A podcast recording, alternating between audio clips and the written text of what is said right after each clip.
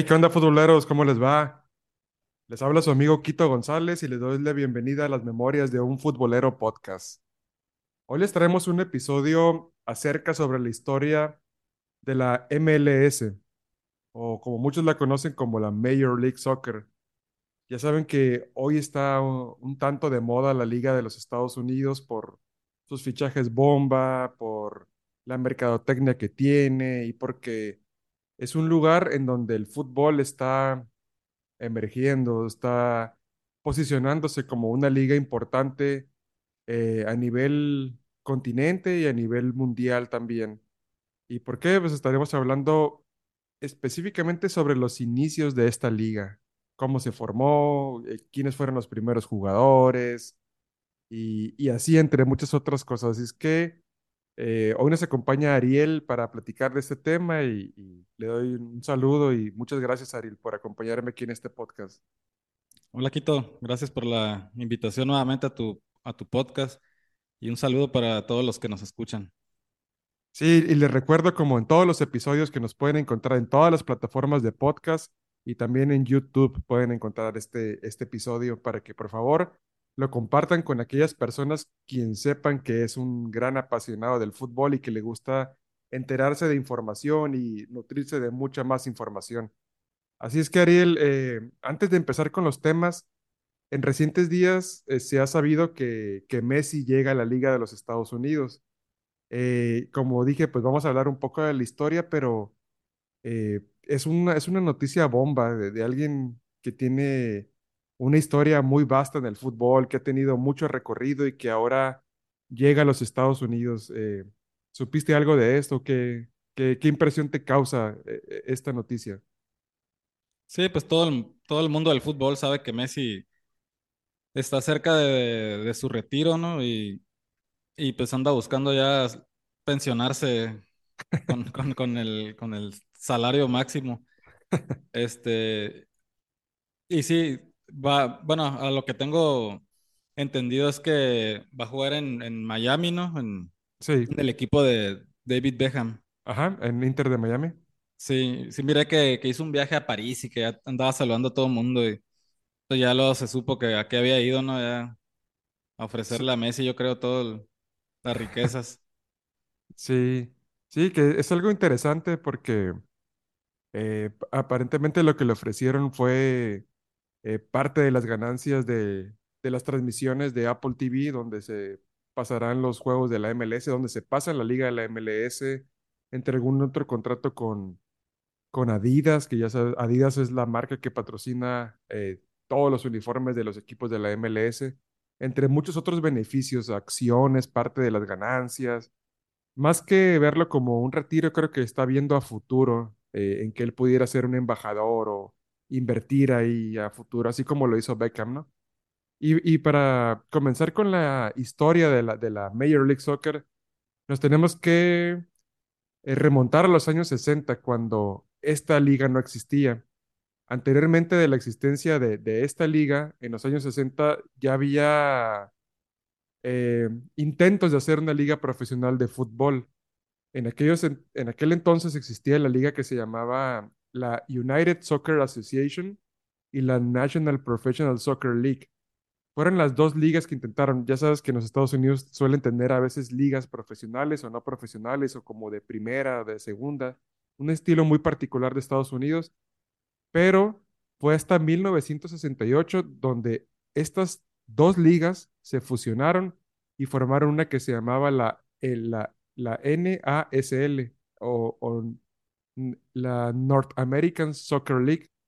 Y esta, has de saber que en los años 60, 70, pues llegaban jugadores de mucho, de mucho calibre, como Sí, jugaron ahí Pelé, jugó Carlos Alberto, aquel capitán de, de Brasil de, de México 70, eh, entre muchas otras figuras. ¿Recuerdas alguna otra, sí, Ariel, o, o algo así? sí, sí, supe que, que también Johan Cruyff, el de la naranja mecánica, estuvo ahí, Así es, ajá. Ni más ni menos, ¿no? ajá, o sea, fíjate, estamos hablando de los, de los llamados mejores jugadores de la historia. Para aquellos años, Pelé, Cruyff, Beckenbauer, Gerd Müller, el bombardero alemán, ¿te acuerdas? sí, sí, Ajá, también jugó ahí. Y, y también muy reconocido que el club del Cosmos de Nueva York, donde se consagró Pelé y que hizo que el mundo volteara a, a ver el fútbol en Estados Unidos, porque eh, eh, en mi opinión la misión ha sido muy complicada. En Estados Unidos es un país eh, altamente competitivo en cuestión deportiva en, en todas las disciplinas desde las disciplinas de Juegos Olímpicos, tienen la mejor liga de básquetbol, tienen la mejor liga de fútbol americano, tienen hockey, tienen tenis, tienen Béisbol. béisbol, béisbol, eh, y, y son, y son deportes eh, muy patriotas, muy americanizados, como que eso lo representa el, el, el Sunday Football, como, como el domingo estelar, cuando es el Super Bowl y entre muchas otras cosas. Entonces, la, la misión de llevar al fútbol a Estados Unidos es más que complicada, o ha sido más que complicada a estos inicios de, Sí, de los 60. sí, yo ya había pensado en eso antes, fíjate, de, de, tocar ese tema aquí en el podcast. O sea, ¿por qué siendo un país que invierte mucho en, en deporte, por qué no el fútbol ha despuntado tanto? O sea, sí ha avanzado bastante, yo creo que ya está al nivel de aquí de la Liga Mexicana, si no es que, pues yo digo que está igual, no, no creo que, que más, pero sí igual ya. Este, y decía, ¿por qué? Pero pues, así como mencionas ahorita, eh, a mí que me gusta un montón del box, pues hay mucho apoyo al, al box, ¿no? O sea, hay muchos boxeadores, como ya, ya lo, ya lo dijimos, no, no voy a, a repetir, pero también se, se invierte mucho en otras disciplinas, el arte, este, pues no sé, está Hollywood, ¿no? O sea, los actores, o sea, o sea, la gente tiene muchísimas oportunidades para dedicarse a lo que realmente quiere dedicarse, ¿no? Aquí tal vez en México, pues el fútbol es, es una de las disciplinas que te ofrece, pues, dinero y es el, deporte aparte más, más popular, entonces, pues nada más nos de- dedicamos, voy a decir así, al fútbol, no, no, no, no somos tan fuertes en otras disciplinas. Entonces, es por eso que la liga, poco a poquito, la MLS va, va creciendo porque tiene mucha competencia.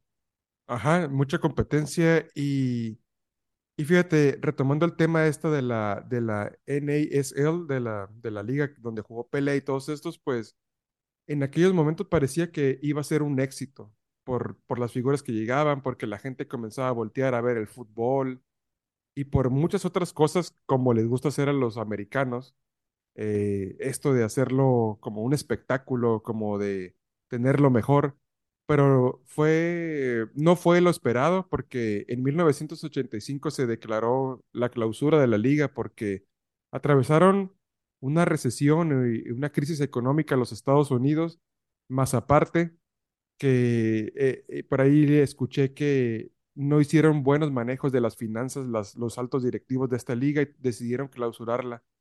Y no fue hasta 1993, exactamente el 17 de diciembre del 93, donde se fundó la MLS. Y esto, esto llegó una nueva liga de fútbol porque cuando Estados Unidos eh, eh, se, pro- se, se postuló como candidato para albergar el Mundial de Estados Unidos en 1994, pues no hacía como que, eh, ¿cómo se podría decir?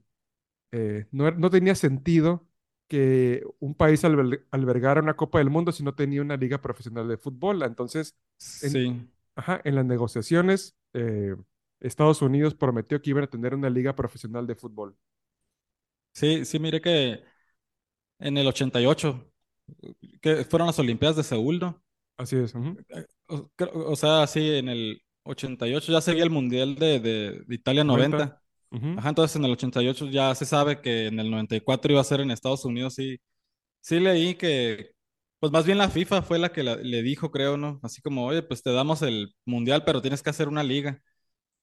Y se hizo al año siguiente del Mundial. O sea, en, en 1995 ya estaban, ya estaba la liga, o sea, en, en actividad. Ajá, no, fue hasta el 96. El- en el El 90, 96, ok. Sí, fueron dos años. eh, incluso en, en ese mismo año también ya ves que fueron los Juegos Olímpicos en Estados Unidos.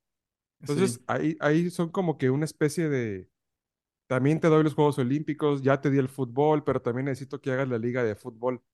Y, y la, la primera mm, liga como tal, como Estados Unidos que tuvieron, fue, que fue en 1996, estuvo conformada por 10 equipos, los 10 equipos originales de la MLS. Simplemente para comparar con la actualidad, están cerca, en el 2023, están cerca de tener 30 equipos profesionales. 30, sí. 30 equipos, o sea, son, es una inmensidad de equipos. Y solo fueron 10. Y estuvieron divididos en dos conferencias. Otra vez lo vuelvo a mencionar, muy al estilo americano, la conferencia del este y la conferencia del oeste. La conferencia del este, que es la parte, vaya, del este de los Estados Unidos, más alejada a la costa donde está Nueva York y Florida y todo esto, estaba compuesto por Columbus Crew, por DC United, por New England Revolution, por New York Metro Stars y Tampa Bay Mutiny. Esos eran las de los del este. Y los de acá del oeste era Colorado Rapids, Dallas Born, Kansas City Wizard, Los Ángeles Galaxy y San José Clash. O sea, ellos fueron los pioneros de esta liga. Sí, Y, sí, sí, sí. A mí se me hace interesante y me, y me gusta el formato, sobre todo por, pues por la extensión que tiene el país. O sea, es un país que está inmenso, ¿no? Imagínate ahorita los de Atlanta que vengan a jugar acá a Los Ángeles, o sea, es- estás hablando de cinco horas de vuelo, más o menos, no, ya es mucho desgaste, entonces está interesante que se dividan en, en dos, em, pues partes, ¿no? Y al último hacen eh, la final, ¿no? Encuentran a los campeones de cada como conferencia. Ajá, sí, porque tienen un formato muy particular. eh, está dividido así como tú dices y juegan un formato de liga, acá como se hace en México. Juegan todos contra todos los equipos de la conferencia, tanto de local como de visitante Más aparte juegan algunos juegos programados entre, entre conferencias. E- e- esto también lo utilizan para, para vender más o para atraer más al público. Por ejemplo, los juegos que están fuertes, como por ejemplo un Galaxy que tiene figuras, contra a lo mejor contra un Miami ahora que viene. Y, y también juegan en el torneo de liga, pero son programados, solo son algunos. No juegan todos contra todos, sino que juegan conferencias entre sus respectivos equipos y hasta que después llegan los playoffs y el ganador de la conferencia este contra el ganador de la conferencia oeste y juegan la final de la MLS Cup. O sea, a, a mí también ahora que estuve, estuve investigando más, también me pareció algo interesante porque se ve una estructura más definida. Más aparte hay que mencionar que el fútbol de Estados Unidos se juega entre marzo y octubre. O sea, Sí, e- es una sola temporada y descansan cuatro meses, por lo que también le da oportunidad a los otros deportes de que no todo eh, aca- acapare todo el fútbol toda la temporada, todo el año, como se hace en nosotros en, en otras partes del mundo. Y cuando leo esto y cuando me investi- investigo y, y me informo de, este, de todo esto, pues entiendo también por qué los futbolistas quieren venir a jugar a Estados Unidos, porque por la organización, porque tienen cuatro meses de descanso, por, por obviamente por el dinero, por la calidad de vida que le ofrecen a sus familias. Entonces, no se ve tan mal la, liga de, los Estados Unidos como siempre nos lo han hecho, ver, ¿no? Como que, ay, no, que ahí es un cementerio de elefantes y todo lo que se menciona. sí, ¿no? A mí también se me hace interesante y con el paso del, del tiempo se va a mejorar la liga, o sea, va, sobre todo con esto de que traen estrellas, ¿no? Obviamente que Messi viene porque pues ya, ya hay referencias de, pues ha estado ahí Titi Henry, este, pues desde, ya dijimos desde los inicios, ¿no? Y en la década de los noventas también estaba, estaba plagado de estrellas. Entonces ya es más fácil que, que con esos antecedentes eh, tengan una buena referencia y vengan acá a jugar porque pues a México muy pocas estrellas han, han venido por, porque no hay tantos antecedentes y obviamente pues la paga no, no va a ser igual la calidad de vida, ¿no? Ajá. Y fíjate, mira, ahorita que mencionas las estrellas, eh, si retomamos otra vez el tema de, cómo eran los inicios de, la Major League Soccer, eh, me di la tarea de investigar las plantillas de los primeros 10 equipos de la primera temporada. Entonces estuve viendo la alineación completa de todos los equipos y me encontré algunas cosas. Por ejemplo, en el equipo de Columbus Crew eh, revisé todos y me costó mucho trabajo encontrar un, un jugador destacado. En con ellos, en su primer temporada, eh, estaba Brian McBride, aquel delantero Sí, de, de Estados Unidos. Que porque también hay que mencionar esto. Cuando se creó la MLS, eh, reclutaron jugadores estrellas de, de otros países, pero también reclutaron jugadores de la selección nacional de Estados Unidos, tanto nacionales como extranjeros, porque era una liga que no existía, no había nada, eh, es, es de empezar desde cero. sí, me imagino que era tipo amateur, así se fueron a buscar jugadores a las universidades como hacen allá en Estados Unidos, ¿no? Han Sí, de ver, y creo que hasta la fecha hacen eso, pero sí, sí, sí, estoy así enterado de, de que después del Mundial, pues Alexis Lalas, este, Tony Meola, ajá, este, Eric Winalda eran las estrellas de ahí de, de la li- liga, sí, sí, de, de, de, de la liga y de la selección, porque ya habían tenido su su primera participación, no es cierto, no era su primera participación, sino era su primer sede como Copa del Mundo. Entonces ahí empezó a despertar el interés de muchos, de- porque Estados Unidos tuvo una buena participación, fueron bien representados, ya sabes, eh, en todos los sentidos, ¿no? De, deportivamente, en cuestión de, de indumentaria, aquella camiseta, ¿te acuerdas de las estrellas de Estados Unidos? Todo así es, eso que, muy legendaria esa camiseta, ¿no? sí. Eh, y fíjate, aparte también algo del Mundial que, que me, si me sigue sorprendiendo, ¿no? Fue la, la, la eficacia cuando Marcelino Bernal rompió la portería, ¿no? Y es así como que, ay, güey, rompieron una portería, ¿a poco ya se acabó el juego? Y de volada, acá en 10 minutos ya habían cambiado la portería, estaba otra ahí.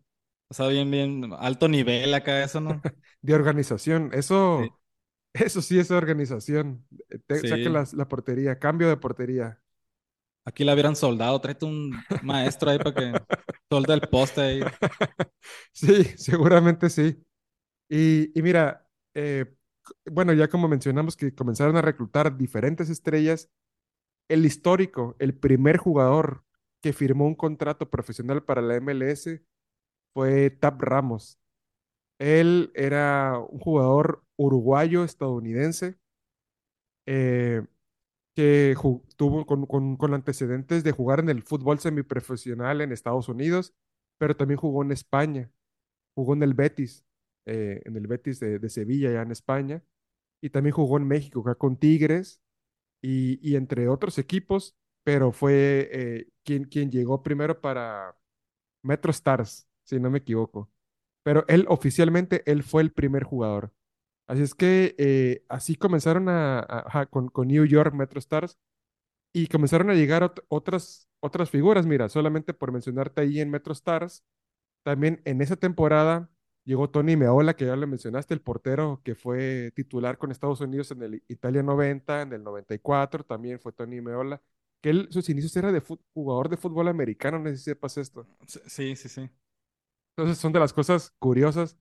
También llegó Roberto Donadoni. Él era jugador de la selección de Italia. eh, creo que estuvo en el Mundial del 94 o en el 90 y también era estrella del Milán. Así es que ellos traían buen equipo y también un colombiano, Anthony de Ávila.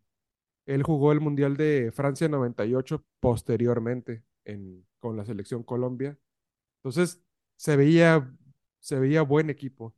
Y también el, el otro, otro dato histórico de esta liga que el primer campeón de la MLS fue el DC United. Sí. Y, y ¿a quién recuerdas de ahí el DC United? Estoy seguro que sabes uno.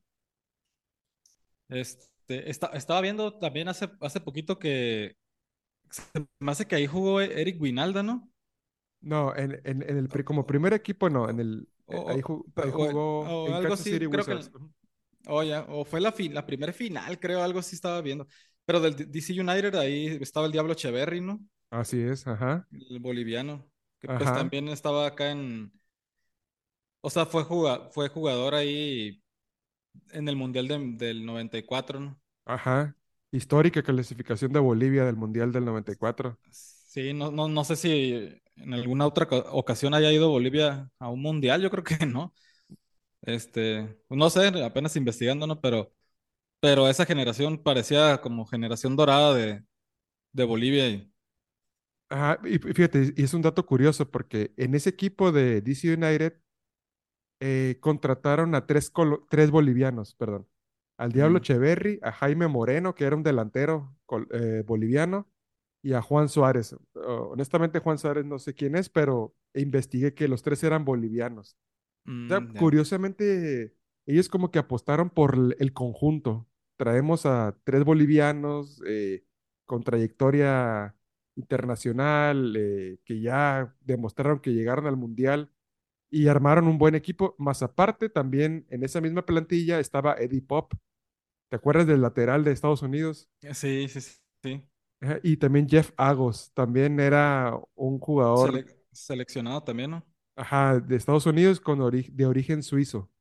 pero también al fin de cuentas mundialista de- con, con Estados Unidos. Entonces, esa fue la plantilla que fue eh, campeona en el primer torneo de la MLS.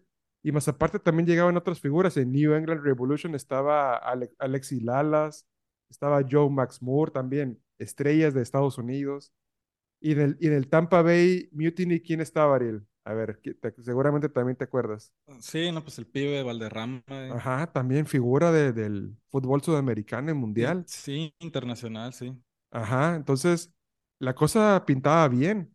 Y también en un equipo como el Dallas Born, que también es una zona donde también hay muchos mexicanos, eh, incluso tenemos familia ahí en, en, en el estado de, es en Texas, ¿verdad? Eh, Sí, cerca de ahí de, eh, de Houston, Dallas y toda esa área. Sí. Ellos contrataron a, a Hugo Sánchez al Pentapichichi en la primera temporada. ¿A O poco sí jugó ahí? ajá, jugó, ahí jugó Hugo Sánchez y también jugó Leonel Álvarez. ¿Te acuerdas de él, el colombiano? No, del no, no me Eh, acuerdo. El, el Leonel Álvarez era como un pibe Valderrama, pero con cabello café. Mm, Eh, Ah, oh, ya, ya, ya, sí. muy bravo también. Eh, También mundialista en el 90, y 90 y 94. También muy talentoso. También jugó acá en Veracruz, si no me equivoco. Pero, pero también, eh, a lo que voy, son jugadores de mucha trayectoria. Sobre todo todo el de mundial Hugo. del, todo el Ajá. mundial del 94 se quedó ahí en una liga. Ajá. Y, y ahora, no hemos mencionado algo muy importante. Uno de los equipos muy importantes, Los Ángeles Galaxy, que son el equipo hasta la fecha, creo que es el más exitoso. Eh, y contrataron a Jorge Campos, la Sí, estrella sí. mexicana por excelencia, internacional, mundialista, popular, talentoso. Eh, todo- todos los adjetivos que le puedas eh, atribuir a Jorge Campos los tenía en los años 90 y ellos lo contrataron a Jorge Campos. Eh, ¿te, te acuerdas de, de esto, de, de algún suceso, alguna entrevista que hayas visto? Sí, sí, sí, recuerdo que de hecho es el primer portero mexicano jugando en el extranjero, ¿no? Él, tengo, ah, tengo sí, entendido. ajá, no, no recuerdo si había, sí, parece que sí, sí, no, no recuerdo otro, pero, ajá, pero bueno, al menos en la época reciente sí, seguro sí lo es. Sí, y este, sí, aparte de que era una, una estrella, él estaba patrocinado por Nike, ¿no? Y pues Así es, Nike es ahí marca americana, yo creo que más que, que por los servicios, pues era ahí marketing a todo lo que daban. Haber vendido camisetas a lo bestia. sí, Este, y, y sí, no, pues he visto muchos videos de él ahí jugando en MLS y to- todos los que eran estre- estrellas del, del fútbol profesional ahí iban y cascareaban ahí, ¿no? Jorge Campos se salía de la portería y se iba burlando hasta la otra. sí, Eh, eh, he visto también videos de, que, de- del pibe Valderrama que dicen que, que la liga le quedaba así bien, o sea, más bien, ajá, sí, le quedaba como muy, de muy bajo nivel, ajá, muy ajá, chica, que se la pasaba caminando acá y tocando la bola y hacía lo que quería, pues se hace cuenta que estaban cascareando el- sí, todo- todos los que, los que ya habían sido profesion- profesionales y, y habían hasta, estado hasta en mundiales. Sí, fíjate, y luego también en, en eh, también en ese equipo estaba Kobe Jones, también el, el histórico, también jugador estadounidense. compa Entonces, Rafa Márquez, ¿no? Ándale, exactamente él. Y un guatemalteco, creo que es Mauricio Cienfuegos, si no me equivoco, perdón, salvadoreño, guatemalteco, perdón, si no, no, no tengo aquí el dato. Pero también era, la, la intención se sabía cuál era, ¿no? Era traer figuras reconocidas y también figuras latinas reconocidas, eh, también entre mexicanos, colombianos, bolivianos, porque también, ¿quiénes son los que eran seguidores de este deporte? En su mayoría, eh, el pueblo latino, Sí, eh, latinos. ajá, latinoamericanos. Entonces, esa era la intención. Y también, solamente para comentar, en el San José Clash, ahí es donde jugaba Eric Winalda, no en el Wizards. Eh, que Ok. también eh, Winalda Estrella, el delantero estrella de Estados Unidos en el 94, que le nombraron como el mejor gol. A él fue el que anotó el mejor gol de Estados Unidos en 94. Y, y también él venía del fútbol alemán. También jugó en el, en el fútbol semiprofesional, emigró a Alemania y lo trajeron de regreso a, a Estados Unidos como embajador. Así es que eh, la MLS se pintaba bien en, en ese momento por, por todo lo que decimos. Eh, entre otras curiosidades que tenía la liga. Hasta Luis Hernández, me acuerdo que llegó a jugar ahí en, en Galaxy, ¿no? Ajá, sí, tiempo después, ajá. Sí. Incluso también, mira, eh, también después se expandió la liga. Por allá del, de 1998 pasó a ser de 10 a 12 equipos, así como, como lo, lo sigue haciendo hasta la fecha. O sea, pasa una temporada o, o- o pasan dos temporadas y ya nuevo equipo, nueva franquicia de la MLS. Y una de las franquicias que se instalaron en la MLS por aquel año fue la de Chicago Fire eh, y Miami Fusion. En Chicago Mm. Fire también, años después, por ahí del año que te gusta, como el 99, en el 2000, llegó también el búlgaro, eh, ocho histórico de la Ah, selección, sí, Stoikov. Stoikov, sí. Ajá, Sí, no, pues, pues él había jugado en Barcelona y pues también ahí histórico eh, en, en el Mundial del 94 quedaron en cuarto lugar, ¿no? así es, ajá. Y Sí, co- con, con, con actuaciones muy buenas, el México es testigo de eso, ¿no? El, el gol que le metió a... a Campos ahí. Ajá. O sea, eh, como que siempre han sabido lo que, lo que hacen las personas quienes están encargados de, de la MLS. Y también una de las cosas curiosas es que, que siguen mucho como los formatos que, que utilizan los otros deportes. Como estos del draft universitario, de cierta forma tienen unas reglas para seleccionar al mejor futbolista colegial. Eh, no, no, no recuerdo cómo llevan esto, creo que eh, cómo lo organizan exactamente, pero van por turnos. Eh, tal equipo es el primero en escoger. Ah, pues vamos a elegir al mejor jugador de la universidad de, no sé, de Carolina, de San Diego, de Los Ángeles. Y así se van turnando y, van, van reforzando sus equipos y van dando oportunidades a, a los nuevos talentos. Entre otras cosas también, como por ejemplo, los Estados Unidos querían hacer una liga entretenida, un poco diferente para su público estadounidense. Como por ejemplo, ¿te acuerdas de los shootouts? Sí, sí, sí, sí. Sí, era, era... De hecho, en la, en la MLS em- empezaron sin, sin empates, ¿no? La liga no tenía empates, tengo entendido, nada más se podía ganar o perder. así es. Este, y si, si quedaban empatados, era- pasaba esto de los shootouts, que, que era un, como un mano a mano, un Ajá. delantero contra el, contra el portero y Que tenían de ahí cinco lo tenías que, segundos para bu- definir. sí, burlar o tirar y ya. Sí, son, son cosillas que, que como buenos estadounidenses quieren hacer ahí show, ¿no? Como, como en los deportes, así que los, o los medios tiempos, o juegos de estrellas también.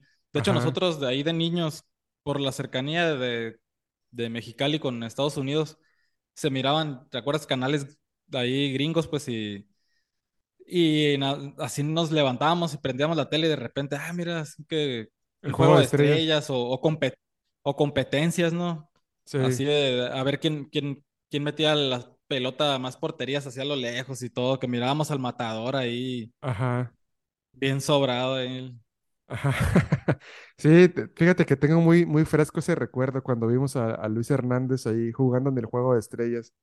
Así Sí, sí, como sí. que metió de Rabona un gol, ¿te acuerdas? O sea, la, la misión era cruzar una portería grande y meter la pelota en una portería pequeña, así. Sí, Y él, ah, como que tranquilo, aquí lo voy a hacer, de Rabona, pum, cruzó la portería y la metió. Y luego le pide a la tribuna que le aplauda porque ajá, que no como escuchaba el, El, eh, sí, no, no, esa vez sí nos, nos apantalló, ¿no? Sí, Sí, sí sí, se miraba que sí tenía mucho talento. ajá. Y luego, entre, entre otras cosas, también leí que, que eh, al inicio los árbitros cronometraban el tiempo. Era, era como que no había tiempo adicional, sino que había una falta y lo, y lo detenía el tiempo. Oh, A- sí, Así sí. co- como, como, el como lo hacen en los deportes en Estados Unidos, pero esas cosas al fin de cuentas no terminaron por gustar al, al verdadero aficionado al fútbol, que al fin de cuentas éramos los mexicanos o colombianos, argentinos que vivían ahí en Estados Unidos y con el tiempo fueron eh, acoplándose un poco más a las reglas originales del fútbol, con tiempo adicional, los penales, ya hay penales normales, como, como lo conocemos en todo el mundo. Sí, pues ya estás hablando de que querían remar en contra de 60 años de historia, pues ya este, está bien que quieran proponer sus cosas, ¿no? Pero no todo se, no, no- no todo se puede, pues. Sí. Ajá, mira, y así como te platico, así fueron los inicios de la MLS. Oye, También y, y- y- y an- antes de que se me olvide, el, este, Isaac Thornton, ¿te acuerdas de Isaac Thornton? en el Chicago Fire. Él también era figura ahí, ¿no? Sí, eh, y también mundialista, pero nunca jugó de Eh, titular. fue, fue, fue banca, pero sí lo llegamos a ver ahí también en los, en los juegos de estrellas y concursos y, y aparte también creo que luego ya en eliminatorias nos tocó ver a, verlo porterear, ¿no? Isaac Thornton. Sí, A ver quién se acuerda de Isaac Thornton, a ver si son tan apasionados del fútbol como nosotros. Sí, que, que lo veíamos en esas competencias de portería contra portería y que se lanzaban la pelota con la mano, ¿no? Como a ver quién se anotaba. dos porteros en contra, ajá. Ajá, ese espectáculo, show.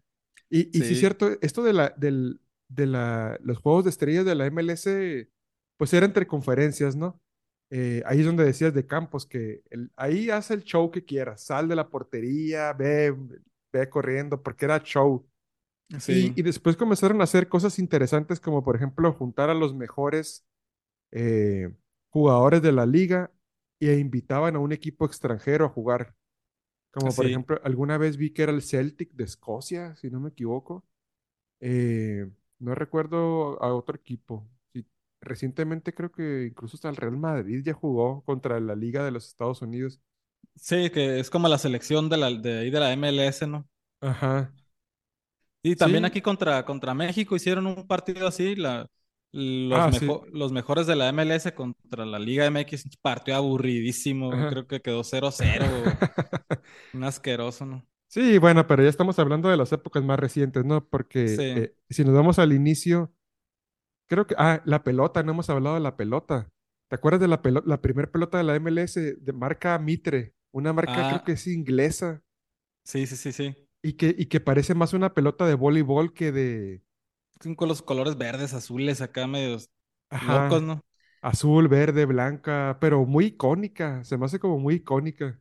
Sí, sí, pues está interesante, es como, este, a, pesar de que es moderno esto, pues estamos hablando de los noventas, es, es como, tenían otra concepción, ¿no? De los deportes, ellos del, del, no estaban tan, tan inmersos en el mundo del fútbol internacional, o sea, quisieron hacer su, su propio juego ellos casi.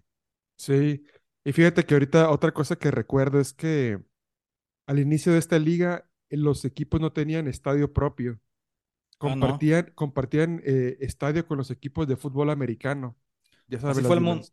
así fue el mundial, de hecho, ¿no? Todos los estadios eran de los Sí, equipos de, de fútbol americano. ajá, y salvo que uno por ahí, otro creo que colegial o algo así, pero Eso así me, era, era compartido. eso me caía bien gordo a mí de la MLS cuando, cuando le cambiabas a ver un partido ahí de repente los fines de semana y, ah, mira fútbol acá, porque este, te digo nuevamente, ¿no? Que se alcanzaban a ver ahí los juegos. Me caía bien gordo ver la cancha con los, con los parches y con la promoción del fútbol americano, o sea, las yardas ahí todas borradas, acá bien feo se miraba el campo. Sí, sí como que se veía la, la, la meta, ¿no? Esta de, del- la, línea de gol de- del fútbol a- americano. ajá, del, del gol de campo, ahí donde va el, como la yesa, donde Ajá, sí, sí, ahí sí. abajo la portería y, o sea, sí, todo ese tipo de cosas hicieron que, que in- invirtieran y mejor crearan estadios eh, únicamente para el fútbol, ¿no? El soccer. Sí, ajá, pero pocas veces como que nos acordamos de eso, ¿no? De que el fútbol en realidad se veía feo. También los estadios, también cuando era el juego el que tú quisieras y también estaba limitado la, tribuna. No es porque no hubiera tanta asistencia, sino que ellos vendían cierto límite de entradas. Entonces tú veías el estadio de la mitad hacia abajo con público y la mitad hacia arriba totalmente vacío, porque Sí, o era porque no era tan popular o porque ellos entendían que todavía no eran, eh, no, no necesitaban un aforo tan grande para llevar aficionados, pero se veía un estadio raro, vas, entre vacío, parchado, con líneas de fútbol amarillas, porque las otras eran blancas, con la, por- sí, con- a lo mejor con la portería de fútbol ahí, atrás allá arrumbada la, la línea la, del, la de gol de ahí de, de Estados Unidos, de- perdón, de- del fútbol americano. Y, y, y así, así con todo esto, creo que fue un buen inicio para ahora ser una de las ligas con mayor potencial a, a ser una liga muy atractiva en el, en el fútbol mundial. Por todo lo que dijimos al inicio, por la calidad de vida, por los salarios, porque, porque tienen reglas, porque tienen contratos como los jugadores franquicia, que solamente son cinco, que los, con un, con un salario superior, pero porque son jugadores totalmente probados, como ya lo dijimos, como Henry, como, Che- como Lampard, Gerrard, eh, Drogba, que han venido Beckham, por supuesto, que seguramente lo vamos a hablar en otro episodio de las, de las, de las estrellas que después llegaron a la MLS, pero sí, sí. que creo que es retomando el tema y que los inicios de la MLS creo que fue una buena base, fue un buen inicio y, y, y por ahora entendemos por qué están siendo lo que hoy son, ¿verdad? Sí, algo, tal vez para los que nos escuchan no, no entienden bien esto del jugador franquicia. O sea, allá todos los jugadores ganan lo mismo, ¿no? Tope Excepto esos salarial, ajá, un tope un salarial. tope. Eso también se me hace muy bueno y porque no han de ganar 20 dólares la hora, como, o Ujú, sea, deben de ganar un buen, un buen dinero, pero ya con eso es suficiente, ¿no? O sea, no, no es tanto por el, por el dinero, sino pues porque sí les gusta el, el- el fútbol y con eso les debe alcanzar para una buena vida. Nada más, como dices, los jugadores franquicia, alguna, alguno que otro pasa esos límites de, de sueldo, ¿no? Así es. Así es que, bueno, Ariel, se me, me pareció que fue una, una buena charla de este episodio del podcast. También recordamos algunas cosas interesantes. eh, creo que eh, yo si me quedara con dos jugadores íconos de los inicios, bueno, serían tres de los inicios de esta liga. Me quedo con Jorge Campos, con el Pibe Valderrama y con el Diablo Echeverri. Como que son mis recuerdos más entrañables de estas ligas y los uniformes un poco raros, eh, los logos también muy raros eh, muy diferente a todo el mundo. Y, y mira, hoy nos tienen hablando en un episodio del podcast de la Major, de la Major League Soccer. Sí, o sea, es una, una buena liga para, para tener 25 años apenas, ¿no? Tienen 25 aproximadamente. años, O sea, es muy, es. es muy poco y, y ya está compitiendo. Pues la Liga Mexicana tiene casi, ¿qué? 100 años o más. Sí, Este, y ya eh, eh, creo que el equipo que con mayor valor en todo el continente americano es el Atlanta United. así es. tiene la plantilla más cara, el estadio más caro, to- todo, o sea, ya han ganado la, la liga esta de la Conca Champions, que le llaman, ¿no? Ajá. Este, o sea, se han- le han ganado equipos pues como al América, que es pues uno de los más grandes aquí de, de, de México. Y a cada rato apalean, ¿no? A todos los mexicanos ya últimamente. Sí, bueno, no ganaron la Conca Champions, pero sí compiten. La ganó Seattle Sounders, que es Ah, acá sí. de, de- Así es que, bueno, Ariel, eh, te agradezco por, por grabar en este episodio eh, y nos escuchamos en un próximo episodio del podcast. Sí, gracias, Quito, por la invitación. Un saludo a todos. muchas gracias, nos escuchamos. Hasta luego.